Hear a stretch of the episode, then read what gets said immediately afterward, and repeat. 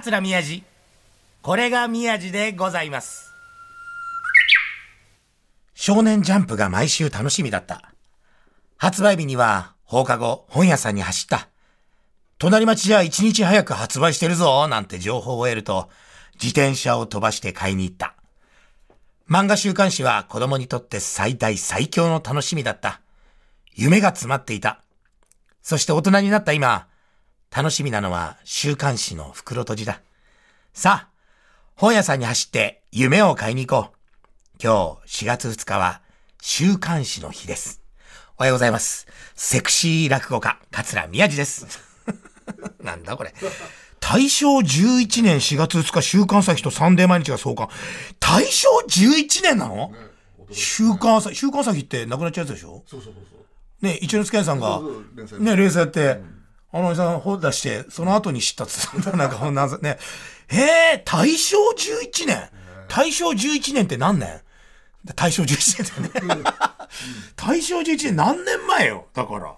もうわかんない。ね。もうね。100、100, 100年ね。もうわかんないね。もっとか？わかんないね。調べてから喋れよ。すごい、楽しみなのは週刊誌の袋閉じだって、これ小遊三師匠のネタじゃない、これ。でも、うん、ね。あ、そうだね、商店でも、そうだ、小遊三師匠、そうだ、お誕生日でね、うん、あの、あれ放送にはならないんだよね、あれね。だからカメラ回ってなかったもんね。楽屋だもんね。うん、そうそう、商店って、なんか本当ファミリー感っていうか、皆さんね、家族で撮ってるみたいなね、スタッフさんも含めてみんな家族みたいなもんだから、あの、出演者のお誕生日の時にスタッフさんがいろいろ思考を凝らしてね、あの、プレゼントくれてね。僕が去年か、僕10月7日誕生日で、えー、1月1日から入って10月になったら、なんか、あの、楽屋でね、皆さんが突然集まってきてプレゼントくれて開けたら、なんか瓶に入ってるカラフルな、こう、お団子がたくさん、入って冷凍で、で、でなんか普通常温で置いとくと溶けて、白玉みたいなのがいろんな味付けでわーってこう瓶に入ってカラフルな。ね、あれ俺にじゃなくて子供が喜ぶやつだからさ、あのスタッフさんに俺が喜ぶのプレゼントでいいかなと思って。だ僕の時はそれお団子で、で、一之輔兄さんは、この間、入った途端だよね。2月に入って、で、2月誕生日だから、1回目の収録かなんかに誕生日プレゼントまだ何の活躍もしてない時に、いや、今大活躍してるけど、もう、何の活躍もまだしてない時にいきなり楽屋来てらみんなも楽屋で誕生日プレゼントってそれおかしいだろっつって。あげなくていいよって俺思った。でもらったのが帯弦の帯なんですよ。俺たちがいつも欲しい浅草のね、帯弦さんの鬼剣城っていう、あの、隠してあって、その素人さんにはあんまりこう出さない。あの、ね、話し家とか役者さん、歌舞伎役者さんとか来ると、歌舞伎役者さんとか来ると、中からポッと出してくれるっていう特殊な帯があるんだけど、俺も団子じゃなくてそれがよかった。で、この間小遊三師匠時に、ね、スタッフさんたちが、じゃあ、小遊三師匠おめでとうございますって言ったら、あの、すごい、全部が袋閉じになってる本 開けてたよね。ああれ、最初開けたら、お菓子かなんか入ってたんだね。そう、お菓子が入ってて、小遊三師匠その下をみたいな。だからあの、あの、越後屋が持ってくるね、あの、饅頭の下に、あの、金貨が入ってるみたいなさ、小判が入ってるみたいな、本当になんかお菓子開け、下開けたら本が出てきて、袋閉じだけの本ってな、何それつって。すごいですねつって、ごいざしもそんな嬉しそうじゃなくてね、お菓子と袋閉じだけ、あれネタでやってるだけで本当に袋閉じが好きなわけじゃないからね。したらまあそれ冗談でって言って、奥様とおかみさんと小遊三師匠用に、こうなんかお揃いのね、帽子、えー、そうだよ、なんか、いいっすね。あ、そうか。えー、袋閉じの話からわけのわかんない話になったな。そっかそっかでもそうだよなセクシー落語家桂宮治って意味わかんねえな そんなことよりも、はい、はい、えー、本日、えー、4月2日でございますが、えー、なんと、えー、2日後でございますな。4月4日。なんと私、桂宮治、徹子の部屋に出ます。ありがとうございますよもうこれで一流、一一流芸能人です。徹子の部屋出たらもう一流芸能人でしょ。徹子の部屋。徹子、生徹子。生徹子動いてた。いや、だって、黒柳徹子さんって、だってもう、あれでしょ？なんかさっきスタッフさん聞いたら、テレビ女優第1号。だからもう、なんすか？もうテレビがというものができて、ね、テレビの放送とかが始まって、からずっと出続けてるわけでしょあの人は。永遠に。だからもう、ミス、ミステレビ？なんだそれ。ミステレビっていうか、だからもう、テレビの、とともに、黒柳徹子さんは、だからもう、黒柳徹子さんイコールテレビなわけでしょ？だからテレビを触ると黒柳徹子さんに触ってんのと同じ感覚。どういうことだから。いや、だからさ、うちのママネージャーさんとさ、一緒に行ってさ、ま、うちのマネージャーが、本当に、スタジオ入っていた瞬間に、本当いるんだっつってたからね。さ、架空の人物じゃない。CG とかじゃないから。いや、でも本当に、徹子さんいるわーと思って。でも、あの、あんまり最近、そんないろんな番組出ても、そんな緊張はしなくなってきた。それなぜかというと、それ最初のうちは爪痕残さなきゃとか、もうなんか頑張んなきゃって、無駄な、なんか張り切りを前面に押し出したけど、そんなことやっても無駄だってことも分かったし、もういろいろスタッフさん編集してくれるし、振られた時に一生懸命頑張ればいいっていう、そんなにね、どんな番組こう呼んでいただいてもそこまで緊張することなかったけど、いや、生徹子はさすがに緊張した。うん、で、まず、あのー、あれ、なんだっけ。こっからすぐ近いスタジオなんですよ。歩いて行けるぐらいですよ。で、打ち合わせの時もそこだったんで、いきなりってて、で、行って、控室通してもらって、で、閉めて、こう、台本とかあるけど、まあ、基本ディレクターさん、女性の方ですごい方なんですけど、あの基本これ通りにはいかないと思うので、軽く目を通していただければさ、あ、わかりましたって言って、これね、徹子の部屋あるあるだと思うんですけど、で、なんか何本撮りかするから、他の出演者の方の名前今言えないけど、まあ、他の方の、こう、あって、あ、みんなこれ出るんだ。で、僕一番最初の撮りだったんですよ。収録だったんですけど、で、楽屋入って、メイクも終わって、えー、着替え終わって、もうこう、呼ばれるまで待ってる時、そわそわすると、で、別にマネージャーも何も喋らずに、なんか仕事しててパソコンで、で、僕ずっと立ちながらこう、楽屋の中狭いんですけど、うろちょろうろちょろしてるときに、なんでだろう？これ、もう出る人全員やると思うんですけど、普通に、トゥルル、トゥルル、トゥルル、トゥルル、トゥルル。あれなんで歌うんだろうね。他の番組のなんかテーマソングとか絶対歌わないよ。でも絶対徹子の部屋に出る人は楽屋で99%の人が1回は歌ってると思う。今から出るんだみたいな。いや、徹子の部屋あるある。これちょっと、絶対これ歌うよな、つって。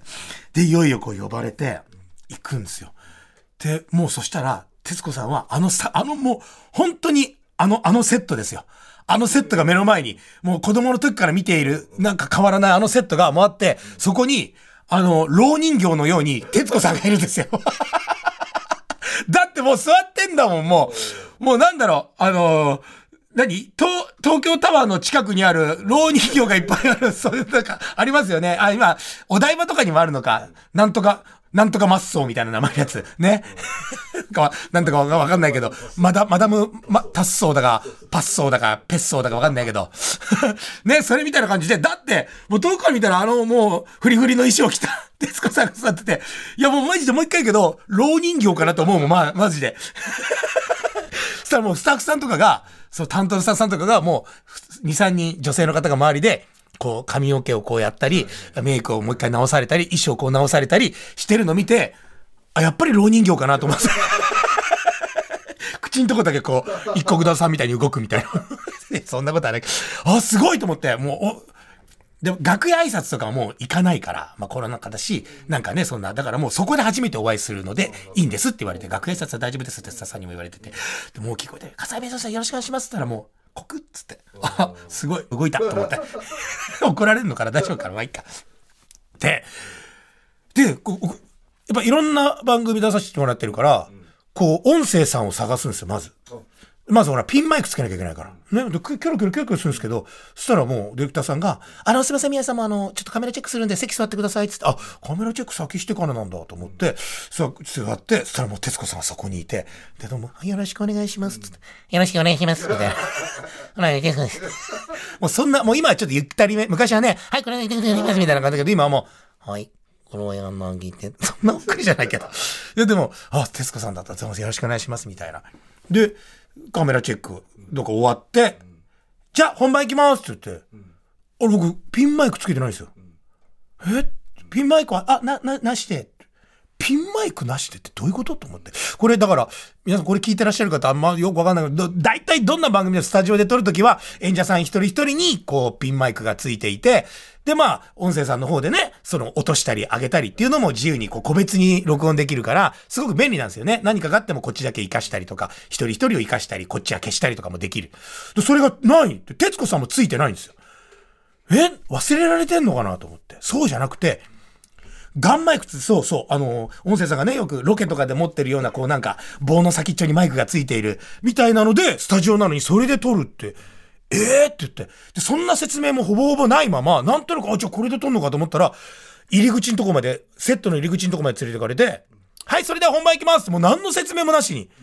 めちゃくちゃ怖いですよ。でね、これ聞いてらっしゃる方、徹子の部屋ね、見たことある方、あの、本当になんかリハとかやって、これこれこうってとかじゃないのよ。もう突然、もうスタジオ入って、もう席ついてカメラのチェックがもう1、2分ですかパンパンと終わったら、セットの入り口のとこ連れてかれて、それじゃあ本番行きますって言われて、え、ちょっと待ってよ。何の心の準備もできてないし、どんな進行かも、なんとなく打ち合わせってあるじゃないですか。トーク番組とか、なんとなくね。なんもないまま、そしていきなりあの曲流れるんですよ。てーれれ、てれれ、てれれ。あれ久々ですよ。俺立ってんですけど、手震えて足ガクガクしましたもん。てれれれれっつったら、本日のゲストは落語家の勝田宮治さんです、みたいな。そしたらもうあのモニターに自分の顔が映ってんだけど、これまだね、放送されてないですよ。で、でも、でも俺めっちゃ緊張して顔カクカクしてますよ。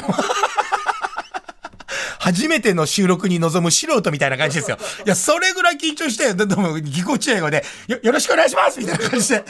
で、自分で歩いて、席座って、スターも突然始まるんですよ。なんかよろしくお願いしますみたいな。で、宮治さんは、ないないないないで、とかって答えて、商店メンバーで、皆さんどうでしたかみたいな感じで答えて、どんどんどんどんこう行くんですけど、そしたら、な、じゃあ、じゃあこの辺で、なんか、つったら、はい、CM 入りましたそうそう。うんいや、ちょっと待てと。生放送じゃないんですよ。しかもその日3、4、3本撮りとかだし、あれは収録なんです。徹子の部屋というのは。でも CM 入りますってですよ。いやもう意味がわからないパニックなんですよ。え、どういうこと？説明何もないんですよ。え、ど、ちょ、どういうことって、でも、見ても、もう皆さん全然もうこっちと目合わせないし、で、カメラの横、カメラの横に、黒柳さん、黒柳徹子さんを抜いてるカメラの横には、その AD さんとかディレクターさんとかがカンペ出しながら、何秒前とかもやってるんですよ。いや、ちょっと待てと。これだから生放送じゃない、え、生放送騙されてんのみたいな。で、すいません、放送、CM 明けまで5秒前、4、3と、これも本当に昼なんです撮ってると同じ状況ですよ。ブーってなったり、あと週1とかね、そういう生放送何度も出したり、それと同じような感覚でどんどん進んでって、で、また黒柳さんがこう CM 開けた手で喋り出して、で、またね、さっきの質問とちょっと重複するような質問もしてくるんですよ。で、これ編集だって分かっていれば、はっきりもう一回やり直して喋るんだけど、え、これなんだろう？編集しないでこのまま流すのかな？それとも本当は生放送中なのかな？もういろんなこと考えながら喋ってるから、どこまでさっき話した話と被んないようにして話しながらも補足しながらもうもうパニックですよ。でも、マネージャーの顔見たら、なんかすごく楽しそうに気楽そうに見てるし、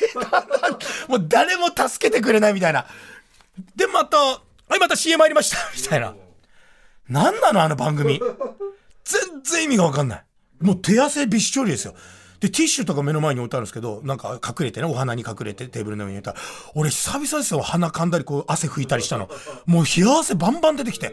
徹子さんはもう平常心で、なんかテーブルの前に置いてある、なんかもう巻物みたいな、なんかカンペがあるんですよ。僕の質問事項がわーって書いてある。もう忍者みたいですね、巻物。なんか、秘伝書みたいな 置いてあって、それをこう、なんかこう、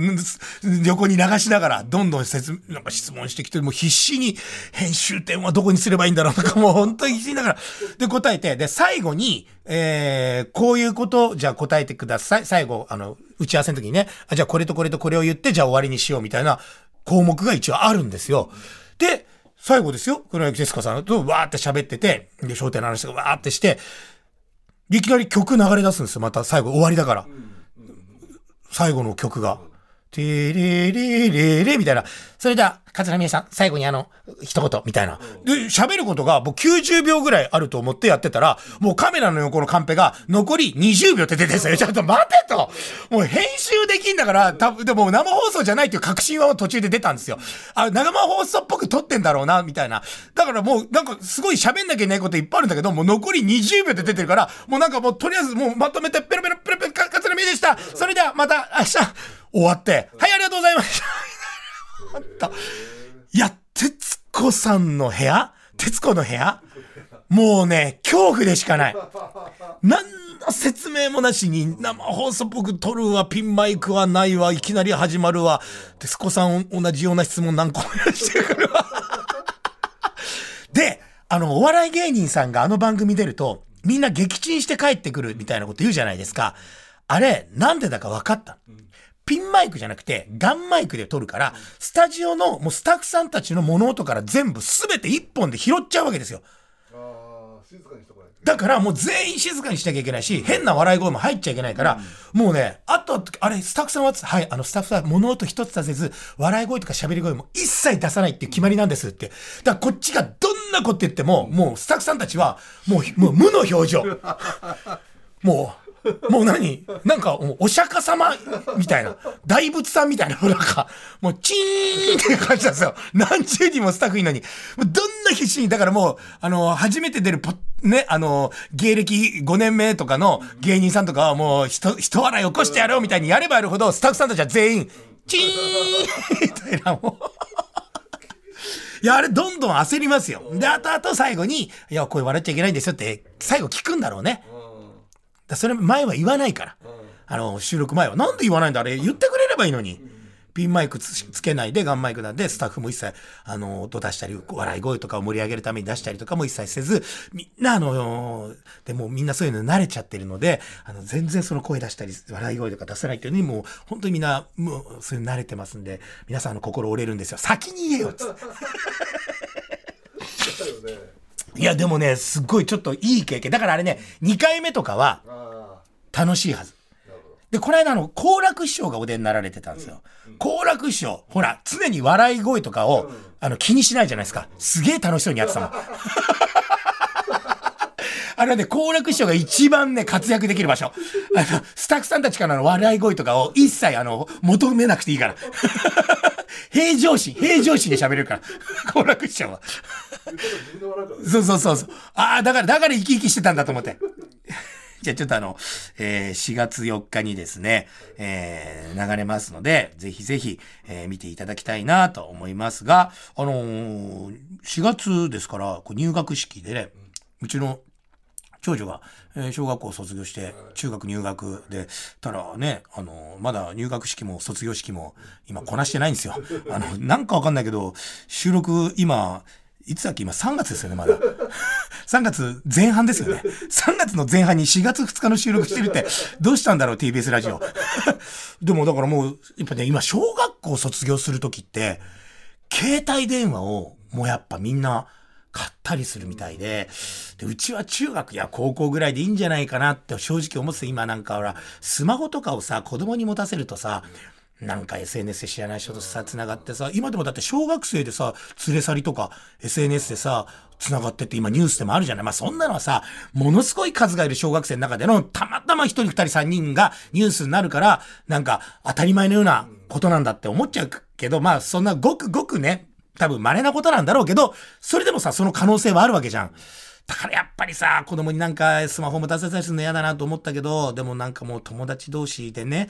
やっぱみんなやっぱママ友同士でもやっぱみんな持たせてんだみたいな話をね、うちのかみさんからも聞くから、みんな持つみたいだし、でうちの子は公立っていうか、あの、近くの中学校じゃなくて私立行っちゃうから、受験したから、だからもう結構バラバラになっちゃうから、その前にやっぱりこう連絡先交換、そのメールとか LINE とかの交換をね、やっぱどうしてもこう友達同士でしときたいのがあって、もう渋々ですよ。で、なんか、何がいいんだ、機種っつって。で、うちもかみさんもアンドロイドなんですよ。うん。だから、そっちでいいかって言って。そしたらお父さんたちとパパとかママとかで一緒です。嫌だっつって。やっぱ今の子 iPhone だっつって。